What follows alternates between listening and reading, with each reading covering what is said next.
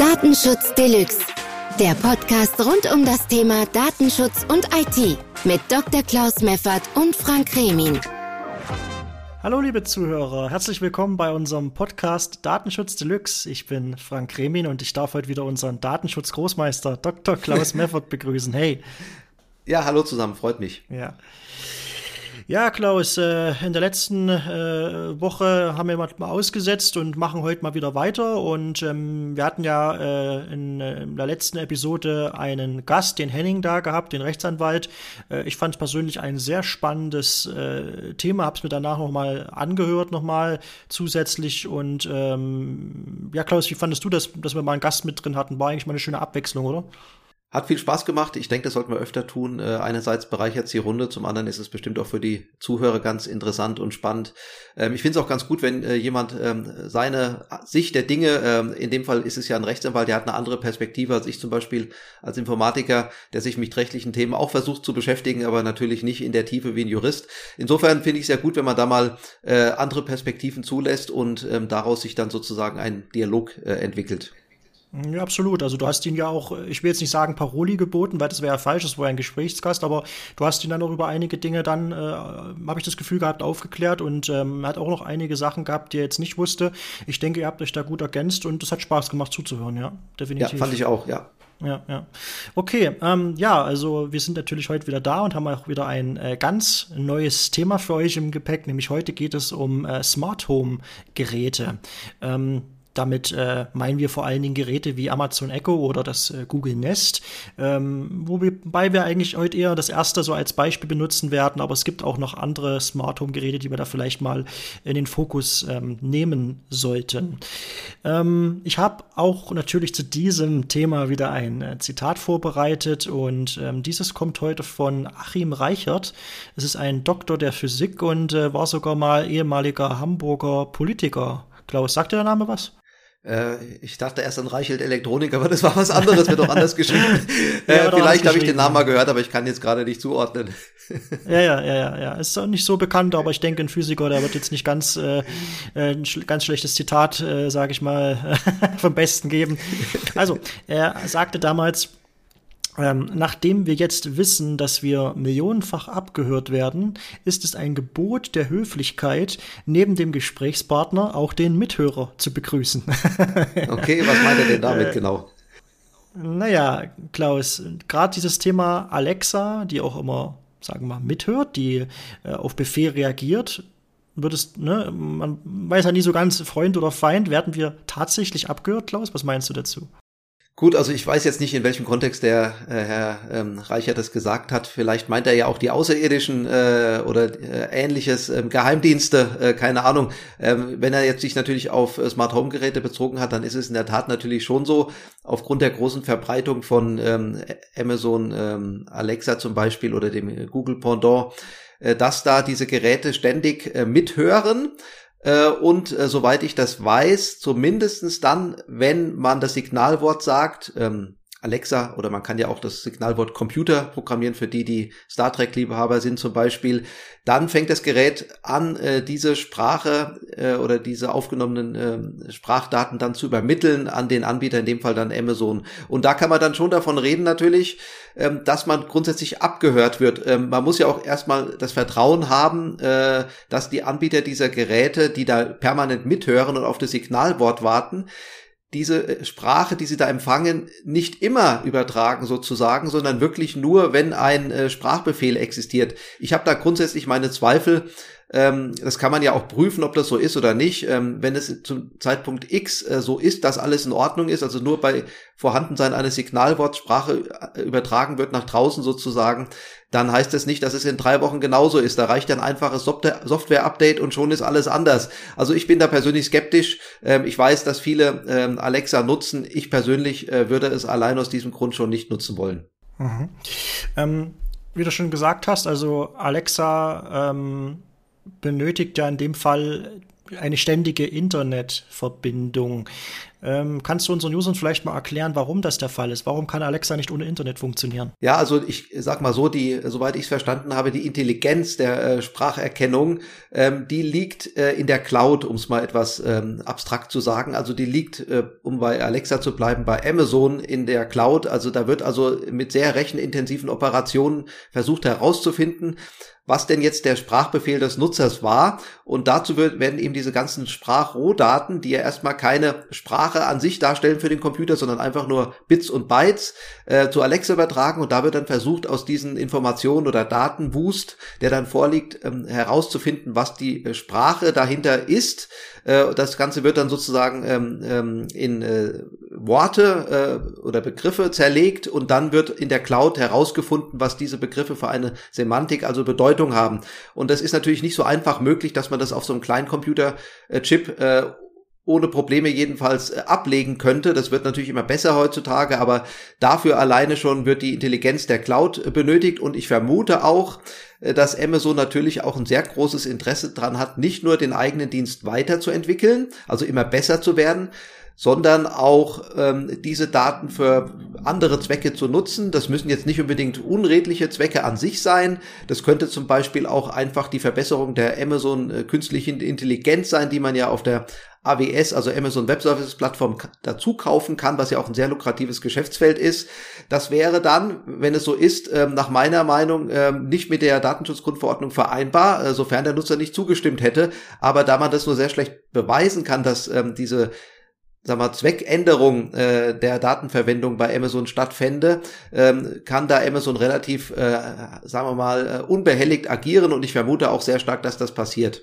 Mhm. Also im Prinzip findet da schon eine Art Produktforschung oder Produktverbesserung statt. Ähm, wir können uns ja alle erinnern, als diese Geräte, gerade diese Sprachsteuerungen auch so auf den Markt kamen, weil es ist ja keine, also allgemein diese Sprachsteuerung, ich kann mich gut erinnern, dass ich da schon boah, ich will jetzt mal eine Zahl sagen, so vor 20 Jahren schon als, als Kind äh, gab es da schon äh, Spiele, äh, wo du, ähm, ich, ich weiß gar nicht mehr, wie das hieß, das war irgend so ein Tier, äh, eine Mischung aus Pinguin und, und Vogel und den konntest du über Sprachsteuerung steuern. Schon vor 20 Jahren war das schon, war das schon möglich. Man hat aber dann noch festgestellt, dass wirklich, wie du schon sagst, auch in der Semantik Probleme sind. Man hat das Ganze erstmal so ein bisschen auf Englisch aufgebaut, wie natürlich jetzt auch noch in die anderen Sprachen reinkommen. Also es ist irgendwie schon, sage ich mal, eine Entwicklung da und gerade diese ganzen Hersteller, äh, würdest du auch sagen, arbeiten im Hintergrund natürlich stetig daran, das äh, zu verbessern, oder? Ja, also äh, die Verbesserung an sich ist erstmal möglicherweise unschädlich, ähm, aber es wird e eben auch, äh, diese Daten werden eben auch gerne genutzt äh, von Amazon und auch Google, auch bei anderen Diensten, äh, die gar nichts mit Sprachsteuerung zu tun haben, um ganz andere Produkte weiterzuentwickeln. Und es ist einfach verboten, sage ich, wenn da personenbezogene Daten im Spiel sind. Und eine Sprache ist ja immer personenbezogen, vor allem weil das Gerät ja auch bei einem zu Hause steht. Da kommen wir dann wieder auf das ähm, TTDSG, ähm, das neue deutsche Datenschutzgesetz, was seit Ende letzten Jahres gilt, was übrigens dann ohne ähm, dass es personenbezogene Daten sein müssen, auch schon einen Riegel vorschiebt, diese Daten einfach so verwenden zu dürfen, weil ähm, es sich einfach um äh, Daten äh, handeln muss nur, die in einer Endeinrichtung ähm, vorhanden sind, also liegen, äh, gespeichert sind, die beim Nutzer ähm, steht äh, und das ist eine Endeinrichtung äh, beinhaltet eben nicht nur Endgeräte wie Smartphones, Tablets äh, oder PCs, sondern auch eben diese Smart Home Geräte und ähm, vielleicht noch zu der Sprachsteuerung von dem äh, Spiel. Das kann ich mir schon vorstellen, dass es vor 20 Jahren funktioniert hat. Ist mir sehr erstaunlich immerhin. Äh, aber da gibt's ja wahrscheinlich nur einen sehr begrenzten Wortschatz und der Kontext war auch sehr eingeschränkt, also eben auf die Steuerung eines ähm, virtuellen Tieres sozusagen im Spiel. Da kann ich mir schon vorstellen, dass das funktioniert hat. Ähm, also insofern äh, hat sich da einiges getan, auch wenn es erstaunlich ist, dass das äh, vor 20 Jahren schon möglich ist. Und vielleicht noch als ein Beispiel ähm, diese Datenweiternutzung für andere Zwecke. Ähm, also ich kann das jetzt nicht belegen und habe auch keine tieferen Kenntnisse. Ich gebe das nur mal zur Anregung oder zum Nachdenken weiter. Elon Musk hat ja bekanntlich jetzt äh, Twitter gekauft. Vielleicht ist der Kauf noch nicht abgeschlossen, aber zumindest ist es schon relativ weit gedient, das ganze Vorhaben. Und mir wurde von einem Musk-Kenner gesagt, dass er eben äh, natürlich das Ziel verfolgt, äh, den Mars zu besiedeln und da diverse Projekte am Laufen hat, äh, SpaceX zum Beispiel äh, oder auch bei Tesla äh, wäre das Vorhaben deswegen ähm, äh, angegangen worden wegen dem Elektroantrieb, der auf dem Mars dann eben auch äh, notwendig sei. Und ähm, da ging es insbesondere äh, darum, wenn er äh, die Twitter äh, Informationen, also Nachrichten, die da ausgetauscht werden über Tweets zum Beispiel auswerten kann, dann äh, sorgt es eben dafür, dass man davon damit eine sehr gute Spracherkennung möglicherweise ähm, aufbauen kann. Und diese Spracherkennung wiederum wäre dann nützlich möglicherweise, um äh, Roboter, die auf dem Mars befindlich sind, zu steuern. Denn das Problem äh, bei der Robotersteuerung über so große Entfernungen, wie sie ja zwischen Erde und Mars vorliegen, liegt eben äh, auch darin, dass eine Signalübertragung, also das Kommando, das an den Roboter von der Erde übermittelt wurde, dann viel zu spät ankommt und man kann da kaum vernünftig ähm, reagieren, wenn der Roboter über einen Stein fährt oder so oder links abbiegen muss. Und ähm, da ist eben wahrscheinlich dann auch die Idee, führt jetzt ein bisschen vom Thema weg, aber intergalaktisch ist ja immer ganz gut, äh, wenn ein Astronaut dann in einem Raumschiff in der äh, Mars-Umlaufbahn äh, wäre, dann könnte er eben über die Sprachsteuerung, die dann beispielsweise mit diesen Daten, äh, Kommunikationsdaten verbessert worden wäre, wie sie auch bei Alexa anfallen, den Roboter direkt aus dem Orbit steuern, womit das Problem der langen ähm, Signallaufzeiten dann nicht mehr vorhanden wäre. Mhm. Nee, ich, ich finde das äh, Thema jetzt gar nicht mal so weit weg von der ganzen äh, Geschichte. Also äh, das mit dem Musk, was du jetzt beschrieben hast, habe ich jetzt so noch gar nicht äh, gesehen, den, den Blickwinkel. Äh, für uns ist es jetzt immer nur, sage ich jetzt mal, in den, in den öffentlichen Nachrichten so verkauft worden, dass Musk vor allen Dingen da sehr viel Wert auf ähm, Transparenz und äh, ich sag mal Meinungsfreiheit gelegt hat und das deswegen dieses Twitter angeeignet hat. Aber ja, wie du schon sagst, ich sehe da auch eher so diese äh, diesen kapitalen, äh, ökologischen, ökonomischen, sage ich mal, Hintergrund, äh, das deswegen zu kaufen und ähm, äh, macht absolut Sinn, deine Erklärung. Finde ich, finde ich spannend. Aber gut, äh, wir wollen natürlich jetzt mal wieder noch zum Thema ähm, Smart Home zurückkehren und ähm, ich möchte vielleicht doch noch mal kurz äh, Alexa aufgreifen. Vielleicht für die Hörer, ich habe das halt so gelesen, ich hoffe, du kannst mich kannst das vielleicht bestätigen, Klaus. Es ist ja so, dass man auch ähm, in der Alexa-Steuerung, also in der App, auch die Möglichkeit hat, äh, über den Reiter Datenschutz ähm, die Alexa-Daten verwalten kann. Und ähm, dort ist sogar standardmäßig die Auswertung der Sprachbefehle aktiviert. Das heißt, man muss die wirklich äh, manuell ausschalten. Und ähm, Amazon selbst hatte sich ja auch dazu schon geäußert und ähm, das als Hilfe zur Verbesserung von Alexa äh, betitelt, also sozusagen als Analysefunktion. Wie kritisch siehst du diese Entwicklung oder wie, wie siehst du diese Einstellung? Was, was ist deine Meinung dazu? Ja, also so eine Einstellung ist erstmal sehr gut. Ähm, das zweite, die zweite Frage wäre, ähm, ist diese Einstellung voraktiviert, also dass diese Auswertung an sich immer stattfindet und der Nutzer muss sozusagen widersprechen oder äh, handelt es sich um eine deaktivierte Einstellung, die der Nutzer aktivieren muss? Und ich vermute ersteres, also die Einstellung ist aktiv, also im Sinne von des Nutzens von Amazon und sozusagen im schlimmsten Fall gegen den Nutzer gerichtet. Genau, hatte ich ja gerade gesagt. Also die ist ähm, wirklich standardmäßig aktiviert, genau. Ja, also da sieht man ja schon, äh, wie ernst Amazon äh, den Datenschutz äh, des Nutzers nimmt. Ähm, äh, ein Widerspruchsrecht und kein Einwilligungsrecht äh, sozusagen. Äh, das äh, spricht äh, gegen Amazon meiner Meinung nach. Und dazu kommt ja noch die Frage, äh, ob Amazon sich an diese Einstellung hält. Äh, also ich bezweifle es, äh, ohne da Amazon jetzt Unrecht tun zu wollen, aber bei Google zum Beispiel hätte ich da auch meine Zweifel. Äh, die werten im Zweifel äh, Daten für ihre eigenen Zwecke aus, um den Umsatz zu maximieren und man muss sich einfach vergewissern, äh, vor Augen halten, dass Amazon und Google einfach Profit optimierte Unternehmen aus den USA sind. Es geht da in erster Linie um nichts anderes als um Profit.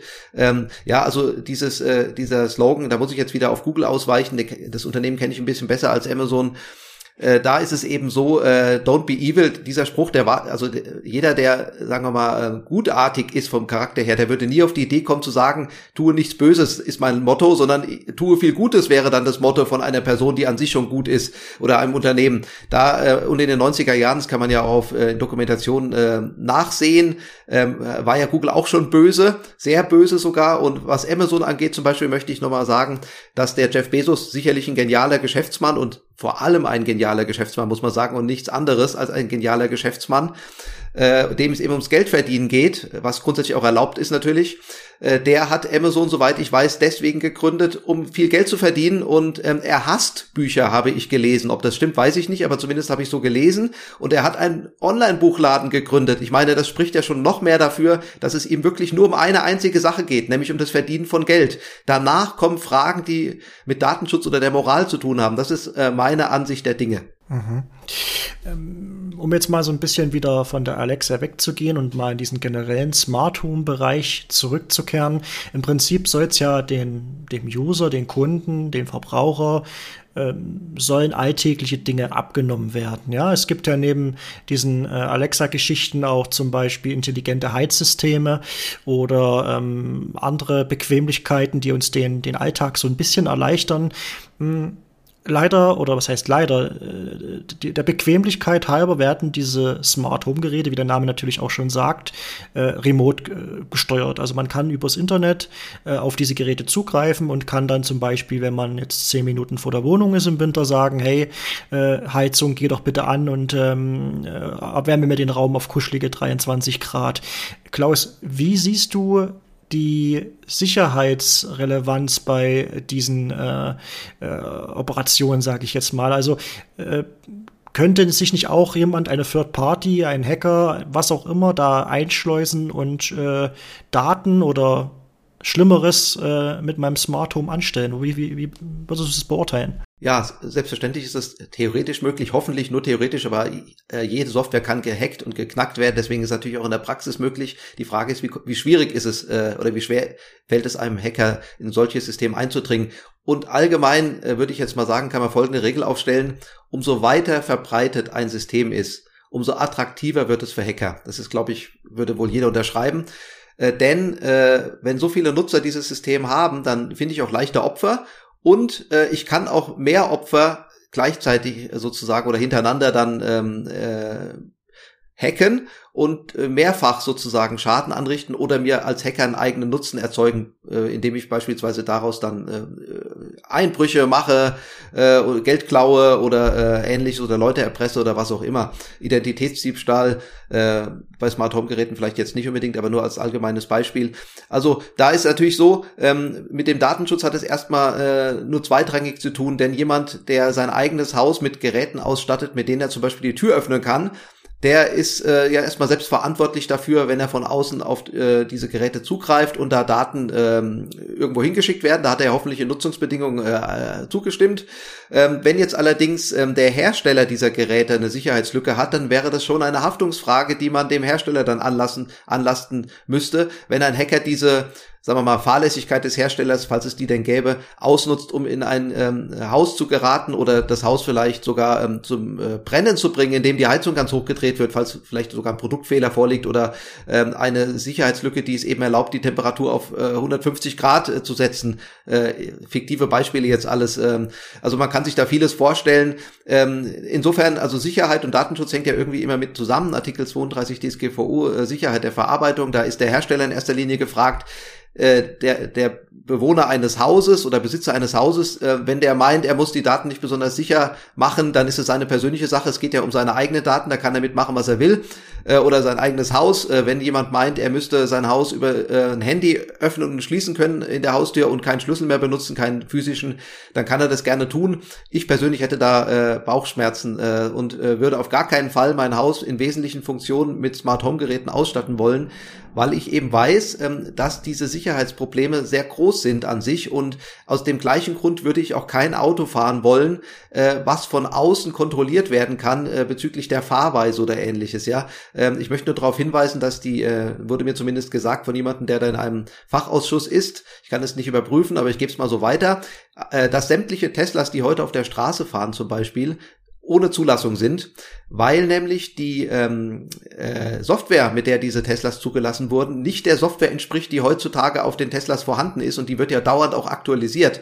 Also Teslas bestehen im Wesentlichen aus Software äh, insbesondere was die Sensorik und so weiter angeht, da ist ja der Satz, äh, der Ansatz, äh, dass man sozusagen den Menschen imitiert und nicht möglichst tolle Sensoren baut, äh, die dann sozusagen äh, keine weitere Intelligenz benötigen, sondern die Intelligenz liegt im Softwaresystem. Das hat ja auch was von äh, Smart Home Geräten im Prinzip, ja. Äh, das Auto ist jetzt klein heim vielleicht, aber ähm, ich bin mir auch sicher, dass daraus sich dann irgendwelche Kameras ableiten lassen, die im äh, privaten Bereich eingesetzt werden können, die dann Objekte erkennen und so weiter, so wie Tesla das ja letztendlich mit seinen Kameras bei der Autofahrt auch macht. Äh, gut, Klaus, es ist gar nicht so abwegig. Also wir können das sehr gern mal als äh, eigenes Thema nehmen. Ich finde das auch sehr spannend, äh, gerade mit diesem autonomen Fahren. Äh, liebe Zuhörer, wenn euch das interessiert, gern mal einen Kommentar hinterlassen, eine E-Mail schreiben. Wir freuen uns, definitiv. Ich hatte jetzt nur gerade, weil du es gerade noch ausgeführt hast, mit der Sicherheitsthematik so ein bisschen an so einen von Rewe bezahlten Hacker gedacht, der dann wirklich in so einen äh, Kühlschrank eindringt, der selbst bestellen kann. Du kennst das ja, ne? Also die, ja. die Kühlschränke sind mittlerweile so intelligent, äh, dass du die Bestellung direkt vom Touchscreen des Kühlschranks aus tätigen kannst und dann äh, ja irgendwie Gorillas vorbei bei dir, also bei dir vor, vorbeikommt und dir das dann äh, bringt, ne? Und wenn ja. natürlich so. ja, also da, da, da habe ich auch einen Fall gehört, ähm, ist bestimmt auch vielen bekannt, ähm, wo das kleine Kind äh, dann über die Alexa äh, eine Bestellung auslöst. Äh, das ist ja auch an den Amazon Webshop irgendwie angebunden und ähm, dann kommen dann irgendwie 30 äh, Packungen Cornflakes oder sowas auf einmal an. Wenn man Glück hat, ja, das ist der Schaden überschaubar, aber man bekommt dann irgendwas geliefert, was man gar nicht bestellt hat. Das Kind hat vielleicht aus Spaß oder so, ja, es gibt auch bei, bei Geburtstagspartys von äh, Kindern oder Jugendlichen äh, wird dann irgendwas zum Spaß mal bestellt, dann kommt's wirklich und da muss man 570 Euro bezahlen für eine Sache, die man eigentlich gar nicht haben will. Also man kann sich da auch selbst schädigen, äh, ohne Hacker sogar, aber mit dem Hacker wäre es natürlich dann noch äh, schwieriger, äh, wenn der einfach zum Spaß mal äh, 3000 Packungen Cornflakes bestellt oder noch teurere Güter, dann äh, ist das Ganze nicht mehr so lustig. Ja, aber na gut, die meisten Sachen kann man zurückschicken, außer vielleicht äh, Klodeckel, die sind Hygieneartikel, die kriegt man nicht wieder zurück.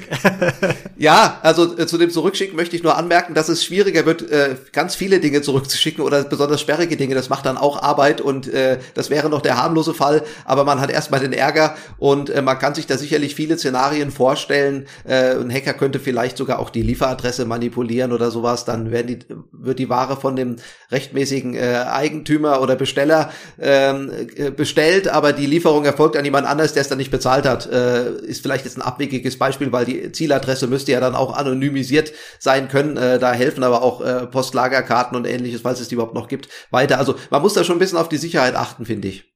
Ja, absolut. Also ich hatte auch mal eine Doku gesehen über so einen Kerl, der wirklich äh, pro Tag zwei, drei Pakete von Amazon erhalten hat äh, und äh, die eigentlich nie bestellt hat. Also der hat einfach Pakete mit wahllosen Produkten bekommen und äh, da ging es wohl irgendwie um ein Bewertungsthema oder allgemein um, um Amazon-Lager. Das ist Amazon-Lager, wenn da so viele Produkte drin sind, dann einfach die Sachen verschickt, äh, wo ich auch sage, also pff, muss ja nicht unbedingt sein. Aber gut, wir schweifen ein bisschen ab. Äh, ich möchte vielleicht noch mal zum, äh, zum Schluss ein paar Sicherheitstipps für unsere äh, Hörer mitgeben. Äh, wenn, die, wenn ihr jetzt wirklich durch diese äh, Sicherheitsgeschichte, was wir jetzt erzählt haben, Bauchschmerzen bekommt, äh, vielleicht mal ein paar Tipps für euch, was ihr tun könnt, ähm, um es potenziellen Eindringlingen, also Hackern, so schwer wie möglich zu machen. Also ganz wichtig ist es natürlich erstmal ein wirklich sicheres WLAN-Passwort zu vergeben, das aus mindestens mindestens äh, 20 Zeichen besteht. Ja, es gibt da im Internet, ähm, äh, sag ich mal, Passwortgeneratoren, die da wirklich ein sehr gutes äh, Passwort erzeugen. Ich glaube, bei äh, Firefox hast du sogar schon ähm, eine Funktion drin, die dir ein sicheres Passwort vorschlägt. Das ist nicht schlecht. Also das sollte auf jeden Fall aus äh, Zahlen und äh, Buchstaben, Groß-, Kleinschreibung und Sonderzeichen bestehen. Dann habt ihr eigentlich ein relativ stabiles äh, Passwort. Außerdem, was sehr, sehr wichtig ist, und das ähm, ähm, ignorieren viele Leute, dass man ähm, bei Smart Home Geräten das äh, Standardpasswort auf jeden Fall ändern muss. Ja, also die, die Standardpasswörter von den Geräten sind meistens Passwort oder 1, 2, 3, 4 oder Admin oder was auch immer. Und ähm, die sollte man auf jeden Fall auch individuell ändern, damit man es natürlich dem äh, potenziellen äh, Hacker so schwer wie möglich macht. Äh, außerdem ist natürlich wichtig, ähm, eine gute WLAN-Verschlüsselungsmethode zu wählen, äh, zum Beispiel WP WPA2 PSK statt äh, WEP. Mittlerweile gibt es sogar schon WPA3 meines Wissens. Ähm, dann natürlich auch den Router, den ihr da zu Hause habt, regelmäßig updaten. Die wollen auch äh, aktualisiert werden. Und natürlich bei den Smart, äh, Smart Home Geräten selbst auch auf die neueste Firmware äh, achten. Aber normalerweise werdet ihr dann schon automatisch äh, auf ein neues Update hingewiesen und solltet das definitiv auch laden und installieren. Das äh, äh, trägt auch zur, zur Sicherheit bei. Willst du noch was ergänzen, Klaus? Hast du noch Ideen, wo, wo man das Smart Home vielleicht noch sicherer und besser gestalten kann? Also ich ähm, will vielleicht zum Schluss ähm, eine, eine datenschutzrechtliche Thematik nochmal äh, nennen, auf die wir noch nicht eingegangen sind. Ähm, und zwar äh, wegen dem vorhin schon genannten deutschen Datenschutzgesetz TTDSG. Telemedien, Teledienst, Datenschutzgesetz äh, ist es eben so, äh, dass äh, bei Smart Home Geräten muss man ein bisschen drauf achten, wenn man die an Dritte weitergibt, verkauft oder sowas. Zum Beispiel, wenn es Familienmitglieder sind, ist vielleicht äh, egal, aber äh, wenn man es weiterverkauft, ähm, die rechtliche Thematik dahinter ist, äh, dass äh, Updates, äh, die eben nicht notwendig sind, also Sicherheitsupdates wären notwendig, aber eben Funktionsupdates nicht, die nur die Funktionalität erweitern, die bedürfen nämlich der Einwilligung des ähm, jeweiligen Nutzers und ähm, da ist es eben so, äh, da muss man ein bisschen aufpassen, äh, vielleicht auch als Unternehmen, was äh, Smart Home äh, Geräte anbietet, dass man da eine Möglichkeit schafft, äh, dass eben ein neuer Nutzer äh, einwilligen können muss äh, oder äh, oder ablehnen können muss äh, und Updates nicht einfach so gefahren werden. Es klingt jetzt alles ein bisschen abstrus, aber tatsächlich geht's hier gar nicht um Cookies, sondern um den Zugriff auf Endeinrichtungen und das sind eben Smart Home Geräte und da ist ein Update, was auf dem ähm, äh, sagen wir mal, äh, Thermostat, was intelligent ist und vernetzt ist im Smart Home äh, Bereich abgelegt wird, dann eben doch auch ein End Einrichtungszugriff. Mhm. Okay, ja gut, äh, Leute, wir haben jetzt unsere Zeit schon wieder so ein bisschen überschritten, aber hatten wir ja letzte Woche auch gemacht. Ja gut, da hat man einen Gast, das war ein bisschen was anderes. Das wäre natürlich blöd gewesen, wenn wir es da noch so kurz abgeschnitten hätten. Deswegen äh, haben wir dann natürlich noch ein bisschen verlängert. Ähm, dennoch würde ich jetzt die äh, Folge closen. Klaus, ich habe noch für die nächste Woche äh, zwei potenzielle Themen auf dem Zettel. Einmal das äh, Con äh, Conversion Tracking hatte ich noch mit aufgeschrieben und die Vorratsdatenspeicherung. Gibt es da irgendwie momentan ein aktuelles Thema, wo, wo du gerne drüber sprechen würdest? Ja, klingt beides sehr gut. Äh, such dir ein Thema aus fürs nächste Mal, da bin ich für beides bereit. Ja, okay, dann habe ich ja alle Fäden in der Hand. also, äh, gut, dann äh, würde ich die Folge somit äh, schließen und ich hoffe, ähm, ihr konntet da auch für euer Smart Home eventuell zu Hause äh, was mitnehmen. Wenn ihr Fragen habt, Anregungen, äh, Kritik, alles Mögliche, was ihr wollt, äh, könnt ihr natürlich wieder ähm, unsere Seite besuchen, datenschutzdeluxe.de. Dort habt ihr auch die Möglichkeit, äh, in Kontakt mit uns uns zu treten. Und ähm, ja, wir würden uns freuen. Abonniert uns und ähm, ich wünsche euch noch einen schönen Tag. Bis zum nächsten Mal. Tschüss. Das war Datenschutz Deluxe. Du willst Kontakt zu uns aufnehmen oder unseren Podcast abonnieren? Dann besuche www.datenschutzdeluxe.de. Bis zum nächsten Mal.